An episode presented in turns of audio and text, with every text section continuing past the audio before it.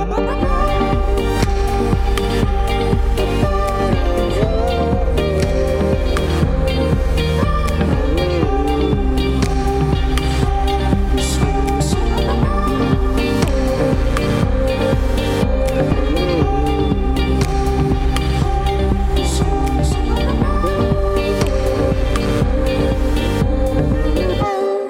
Vous écoutez la Méridienne sur Radio Phoenix, merci beaucoup d'être avec nous. En seconde partie d'émission, on retrouvera Enzo et ses chroniques sportives. Hier, la célèbre gymnaste roumaine Nadia Comaneci après 70, 62 ans, pardon, et c'est l'occasion de revenir sur son parcours. Mais avant cela, je vous laisse avec une interview de Naike Deken que j'ai eu l'occasion de rencontrer lors d'un événement du collectif Camp Féministe Camp le 24 octobre dernier. Donc aujourd'hui, j'ai la chance de rencontrer Naike Deken, qui est journaliste et éditrice aux éditions de la dernière lettre, et notamment aussi euh, co-autrice du manuel de santé féministe Notre corps nous-mêmes, aux éditions Hors d'atteinte, donc ça a été publié en 2020. Euh, c'est la réactualisation d'un manuel, Notre corps nous-mêmes, qui était euh, en France pour la première fois en 1977 et aux États-Unis en 1973. et c'est en 2016 que le collectif a été formé pour, pour réactualiser le manuel. Comment tu t'es intégrée à ce projet? Eh bien, euh, c'est euh, l'éditrice donc euh, Marie Herman qui venait de fonder sa propre maison d'édition hors d'atteinte, qui m'a proposé une réunion avec d'autres personnes qu'elle avait contactées. Et je me rappelle qu'elle avait pensé à moi pour certains chapitres du livre, puisque nous avions discuté lors d'une manifestation en 2016 une manifestation contre la loi travail donc et euh, je lui racontais que j'étais en train de faire un reportage euh, euh, sur les groupes de parole santé femmes qui sont des groupes un peu clandestins comme ça de femmes enfin en tout cas à l'époque c'était quelque chose d'un peu mystérieux et j'étais très excitée à l'idée de rencontrer des femmes qui se retrouvaient sans vraiment dire où elles se retrouvaient et en utilisant parfois des pseudos pour se réapproprier leur santé et leur corps et euh, se donner euh, des, euh, des outils pour parfois éviter certaines consultations et notamment travailler sur, sur la question du système reproductif voilà, entre, entre personnes concernées. Donc c'est parce que j'avais fait ce reportage et du coup rencontré des personnes qui faisaient partie de groupes de parole que ensuite j'ai intégré le groupe qui a écrit Notre corps nous-mêmes. Et un des enjeux justement du livre, c'est aussi de se réapproprier le savoir euh, vis-à-vis des corps dits féminins, euh, notamment puisqu'il a été euh, un peu médicalisé. C'est ce que tu expliques un peu dans le livre. Donc moi j'ai effectivement travaillé sur le chapitre, en tout cas j'ai beaucoup travaillé sur le chapitre sur le pouvoir médical.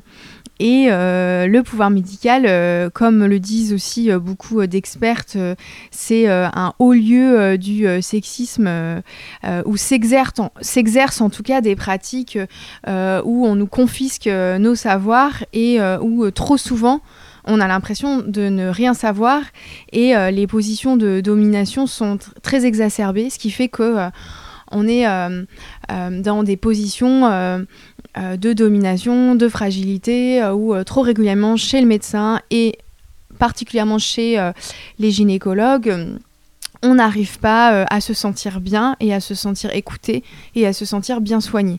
Donc c'est bon un constat qui a été fait ces dernières années, pas seulement par nous, mais aussi par plein de collectifs féministes. Et euh, nous, on a eu euh, dans, enfin, dans ce chapitre envie de à la fois, bah oui, dresser des constats, donner des témoignages de violences médicales et gynécologiques, mais aussi donner des outils pour que ça se passe mieux dans nos vies, dans les, les, prochaines fois où par exemple on aurait à rencontrer, enfin à se confronter euh, à la, au, médecin. Donc il y a une sorte d'ambivalence euh, dans cette infantilisation euh, médicale et les corps féminins sont à la fois considérés parfois comme faibles, inaptes et à la fois on, finalement on est peu cru quand on a des douleurs. oui, tout à fait. à la fois on nous considère comme n'étant pas suffisamment forte, et de l'autre sur la question des douleurs, eh bien il faudrait qu'on encaisse beaucoup plus que les corps masculins. on le voit par exemple dans la manière dont l'endométriose a été très très peu reconnue. En fait, ça fait très peu de temps, quelques années seulement, que enfin il y a des campagnes public euh, pour euh, reconnaître que c'est euh, une maladie qui touche une femme sur sept, il me semble, et, c'est un symptôme qui provoque des douleurs très très graves. Et pendant les, les, femmes qui sont diagnostiquées d'endométriose, elles le sont très très tard dans leur vie. Donc pendant des années, en fait, elles vivent avec leurs douleurs et on leur dit mais c'est rien, ça va passer. Alors même que certaines se retrouvent pliées en deux euh, dans leur lit à ne plus pouvoir euh, sortir et aller au travail. Donc on a des témoignages et on sait que euh, en fait il y a un manque de c'est comme si la médecine avait décidé de ne pas travailler sur cette question, de ne pas faire de recherche sur l'endométriose parce qu'en plus bon bah maintenant c'est effectivement reconnu mais euh, la manière dont, soigner euh, l'endométriose, c'est quand même encore très très compliqué. Et c'est comme si bah, les budgets affectés euh, aux soins des personnes, il avait aussi une variable genre et qu'on se demande bien pourquoi il n'y a pas de budget pour en fait travailler en recherche sur cette question. Peut-être parce qu'il y a aussi peu, de, peu de médecins femmes encore Peut-être. Euh, mais je pense que euh, la domination médicale et le patriarcat dans la médecine, il est euh, malheureusement, comment dire, il est systémique. Et en fait, oui, il faut des femmes médecins, mais les femmes médecins, elles, elles, parfois malheureusement, elles perpétuent également cette question de l'expertise dominante, de ne pas forcément écouter les femmes patientes qui viennent les voir. Et ça, ça vient aussi de la formation et de la dépossession même de la, prof la profession a procéder à des dépossessions au cours des siècles, qui fait que, ben oui, quand on devient médecin, on est formé à euh, ne pas toujours écouter euh, le patient ou la patiente, euh, à penser qu'on est la personne qui sait et qui va faire les choses sans les expliquer, parce qu'il n'y a pas besoin de les expliquer. donc, donc, en tout cas, il faut être vigilant. Mais je suis d'accord, il faut des femmes médecins et euh, sans doute qu'elles peuvent avoir des oreilles, euh, elles peuvent entendre davantage là les revendications collectives, euh, la parole des infirmières, des sages-femmes. Mais vous voyez en fait les infirmières, les sages-femmes qui ont tant de savoir-faire et qui sont, qui sont pourtant tant dénigrées, eh ben, elles ont même avec des gynécologues femmes, elles ont du mal à être entendues. Et euh, finalement, un des premiers pas pour, euh, pour cet enjeu de se réapproprier les corps euh, dans ce manuel, c'était de partir du témoignage. Et vous avez écouté plus de 400 femmes, des femmes cis, mais aussi des personnes transgenres et non-binaires. J'imagine que c'était important pour vous de partir de ces témoignages. Alors oui, euh, c'est le, comme euh, on le dit parfois, les témoignages, c'est le cœur battant de ce livre en fait. Ce manuel de santé féministe, c'est pas un manuel théorique, c'est un manuel qui part de nos vécus. Parce que nous, euh, ce que nous théorisons finalement, c'est que nos vécus et la transmission de nos vécus entre nous nous donnent droit à dire que nous sommes expertes. Et donc les témoignages, c'est se reconnaître entre nous et se rendre compte que nous vivons les mêmes choses. Donc il nous fallait en effet euh, renouveler les témoignages parce que les années 70... Euh, voilà, c'était euh, une époque. Et nous, nous nous sommes dit, au moment de faire le livre, il faut qu'on aille à la rencontre ou à l'écoute de, femmes pour montrer notre diversité, mais aussi nos ressemblances. Et donc, il nous fallait, oui, avoir accès à tout un tas d'expériences et témoignages. Et puis, euh, on voulait aussi euh, renouveler cela parce que euh, le livre des années 70, le livre français, était trop blanc dans sa manière aussi de, enfin dans, dans, les témoignages recueillis. Et puis on s'est dit bon bah voilà, nous on est on est là à un moment où il faut des femmes qui soient non blanches qui parlent, il faut des femmes vieilles, il faut des femmes de la campagne, il faut il faut tous les types de personnes d'origine sociale différentes, des femmes bourgeoises, des femmes de classe populaire. Et on a travaillé la question de la multiplicité davantage en tout cas que l'édition précédente. Oui, un des buts c'était de inclusif euh, le manuel. Et d'ailleurs, vous utilisez beaucoup euh, dans le manuel, enfin, quand je dis vous, c'est le collectif, beaucoup de mots. Ah, euh, sans doute. En tout cas, bon, c'est pas très compliqué pour un, pour un livre qui s'adresse aux femmes. Ça aurait été plus compliqué. en tout cas, oui, disons que nous, voilà, c'est un livre. c'est un livre, oui, disons, qui s'adresse aux femmes inclusif, euh, c'est gentil. Je sais pas si il aurait pu être encore plus inclusif.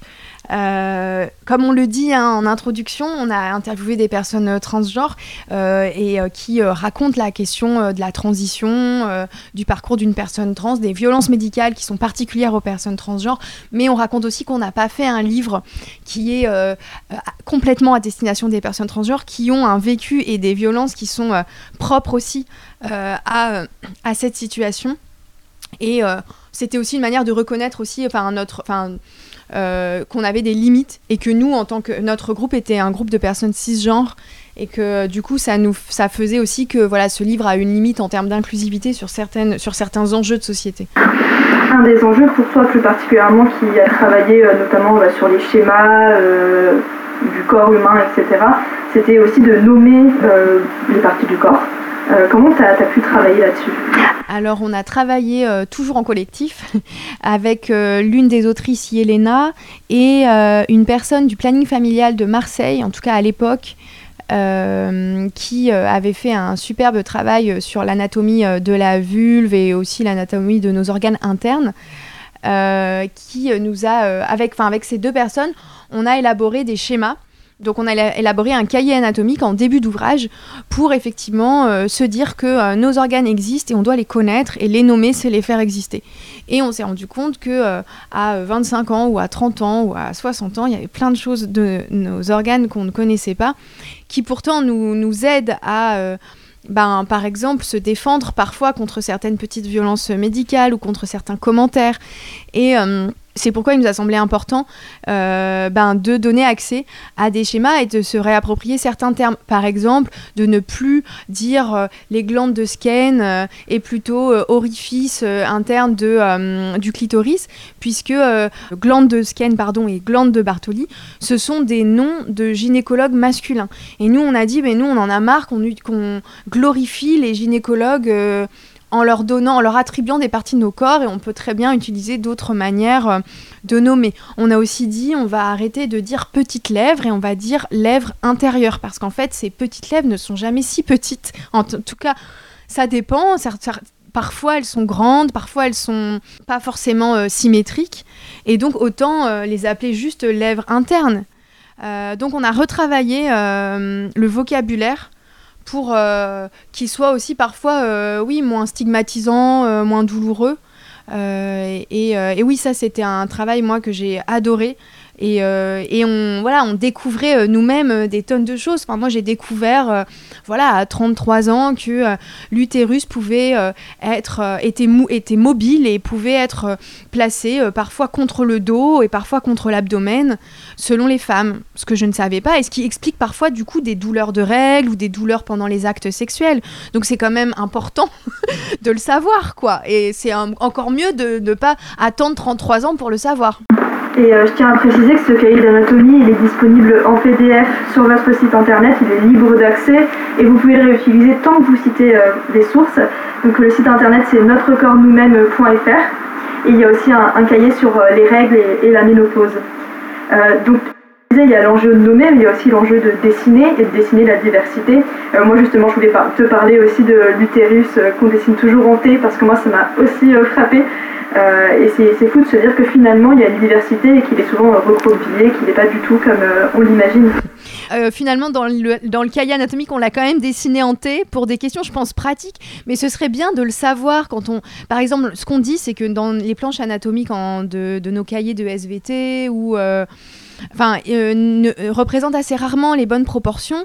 Et effectivement, cet utérus et les ovaires et les trompes, on le voit toujours T. Et en réalité, ce qu'on écrit, c'est que dans notre corps, il est bah, beaucoup plus mobile, il peut se recroqueviller, euh, les, euh, euh, les trompes, elles sont mouvantes, les ovaires ne sont pas collés aux trompes. Les trompes. Une trompe de droite peut aller chercher un ovule dans l'ovaire de gauche. Moi, voilà, j'ai appris en faisant ce livre ce genre de choses. Et, et, voilà, et donc c'est vrai que de pouvoir aussi se dire, bah tiens, le clitoris, il fait la même taille que euh, comment euh, l'utérus, c'est 10-12 cm. Euh, alors qu'on a toujours cru dans nos imaginaires que le clitoris était beaucoup plus petit, euh, de pouvoir euh, dire ah bah le vagin, non, ce n'est pas un cylindre qui doit attendre d'accueillir le pénis. En fait, le vagin, il est tout mou et donc quand il est souvent un peu flasque et comme des lèvres les unes sur les autres, quoi. Et pourtant, dans nos représentations, bah oui, le vagin, je sais pas, moi j'avais toujours vu qu'il était comme un cylindre.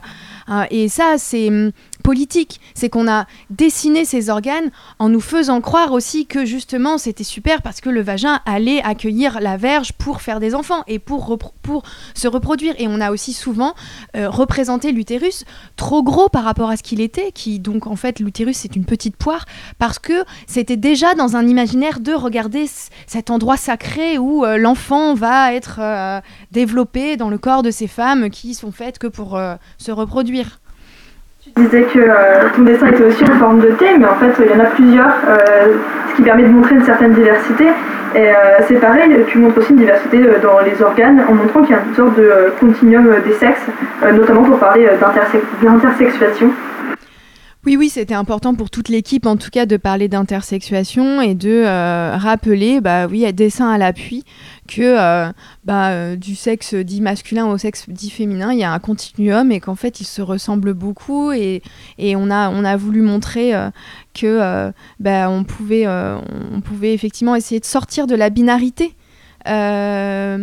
Donc, euh, euh, donc ça, c'était une chose. Et puis, euh, on a aussi, c'était le moment de raconter voilà, les mutilations dont sont victimes les personnes qui naissent intersexes et qui sont souvent contraintes à des opérations chirurgicales, alors même que la plupart du temps, le sexe dans lequel ils naissent n'est pas problématique physiologiquement mais que les médecins préfèrent les assigner, assigner en tout cas médicalement à, à, un sexe qui soit plus femelle ou plus mâle finalement, enfin, euh, pour euh, par idéologie euh, binaire.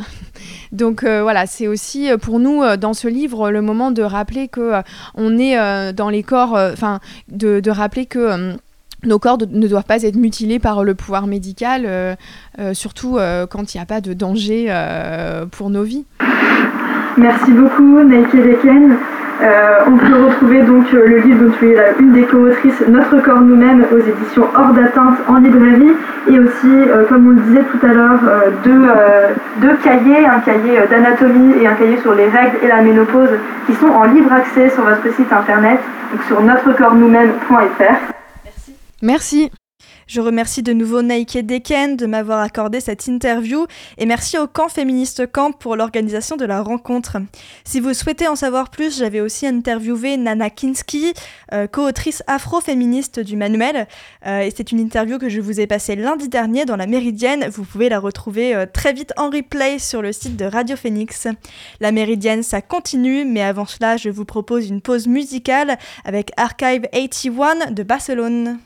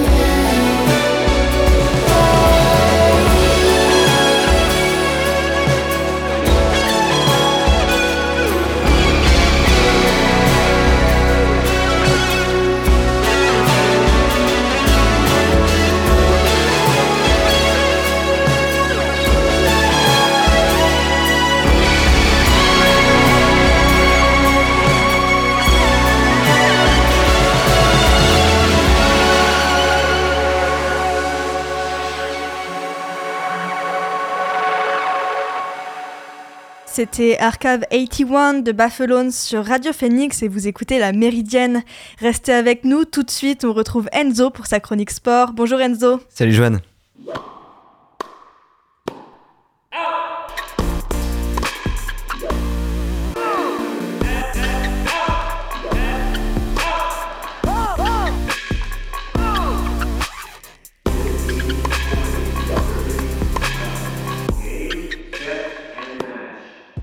En ce lundi, tu as choisi de revenir sur la vie et sur le parcours d'une des plus grandes sportives de l'histoire qui a grandement contribué à populariser sa discipline, la gymnastique. Tout à fait, Johan. Direction aujourd'hui l'Est de l'Europe et la Roumanie, sur les terres de celle qui a célébré ses 62 ans hier, dimanche 12 novembre. On va parler aujourd'hui d'une des plus grandes sportives de l'histoire. Elle a marqué de ses exploits des générations entières et des millions de jeunes gymnastes à travers le monde. Son nom, Nadia Comaneci. Son histoire commence en 1961 à Onesti où elle voit le jour dans une famille de la classe moyenne roumaine et c'est dès la maternelle qu'elle débute la gymnastique. Cette précocité est remarquée par l'entraîneur Bella Caroli en 1967. Elle n'a alors que 6 ans mais devient déjà l'une des premières élèves de l'école de gymnastique de sa ville natale d'Onesti.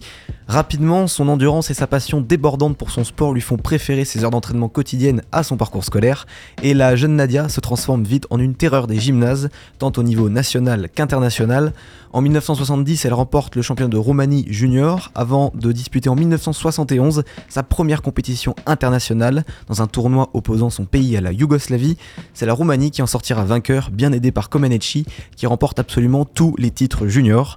Le début d'un règne de 4 ans sans partage sur la catégorie puisqu'elle s'impose dans de nombreuses compétitions renommées qu'en 1973 où elle triomphe dans le plus grand championnat junior de l'époque. En 1975, Nadia n'a pas encore 14 ans mais opère déjà le grand saut dans le monde professionnel Pourtant, la jeune Roumaine ne se laisse pas impressionner par la différence d'âge avec ses rivales et remporte le concours général au championnat d'Europe en Norvège, glanant au passage la médaille d'or sur tous les agrès, excepté au sol où elle termine seulement deuxième, un résultat qui laisse franchement à désirer.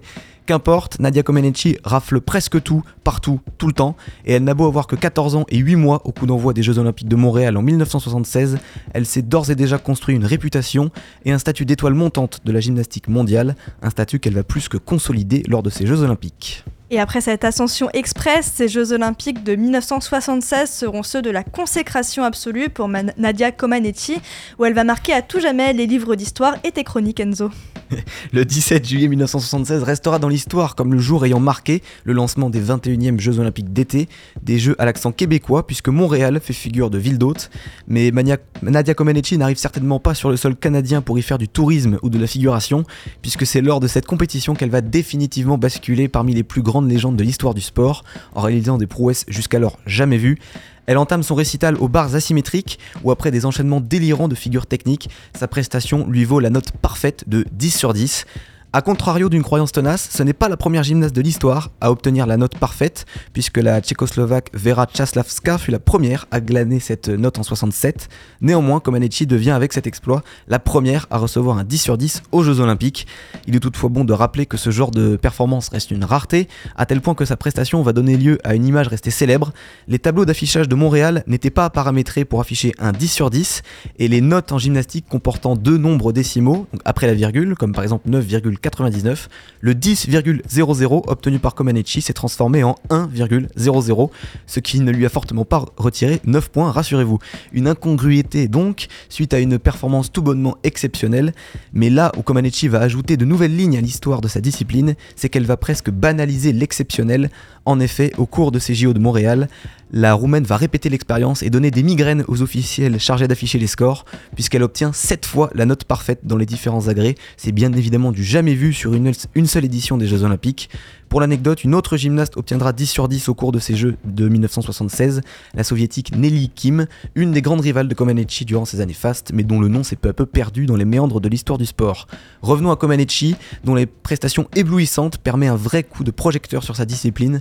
De nombreux médias s'intéressent subitement à la gymnastique, et Comaneci est rapidement associé à un idéal de grâce et de volupté, si tant est qu'en 1976, la chaîne américaine ABC associe sa performance à un générique qui sera spécialement renommé en son honneur, et ce générique, les quadragénaires et les quinquagénaires le connaissent forcément.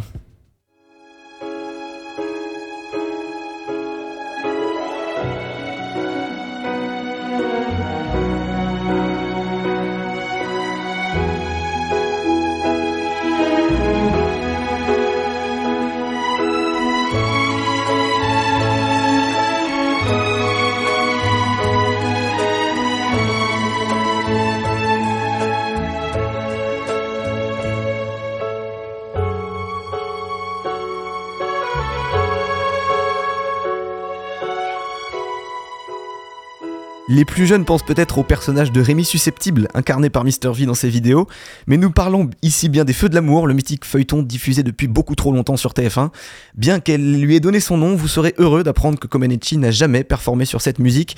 Plus sérieusement, cette année 1976 est donc celle de toutes les consécrations pour Comaneci, Désignée athlète de l'année par Associated Press, elle rentre en Roumanie auréolée du statut d'héroïne nationale et se voit décerner le titre de héros du travail socialiste, récompense commune à nombre de régimes communistes de cette époque dont faisait partie la Roumanie.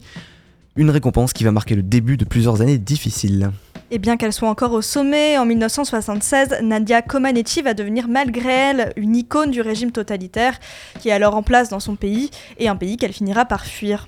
Vous l'avez compris, Nadia Comaneci a connu dans ses jeunes années une ascension express pour atteindre le Graal à Montréal, mais parfois la chute est tout aussi rapide et la, période post-Jeux Olympiques 1976 va être particulièrement difficile pour Comaneci. En 1977, elle conserve certes son titre de championne d'Europe, mais elle se voit forcée de rentrer en Roumanie sur décision du chef de l'État de l'époque, Nicolae Ceausescu. Un rapide point historique, Ceausescu a dirigé d'une main de maître la République socialiste de Roumanie de 1967 à 1989, et son régime totalitaire sera marqué comme nombre d'autres par un culte de la personnalité exacerbée et la toute-puissance de, la police politique nationale, la Securitat. Dès le triomphe de Comaneci à Montréal en 1976, l'objectif de Ceausescu est simple, ériger la gymnaste en vitrine du présumé paradis communiste qu'il dirige. En 77, Comaneci est contrainte de quitter son entraîneur de toujours Bella Caroli et de revenir s'entraîner à Bucarest au centre d'entraînement national.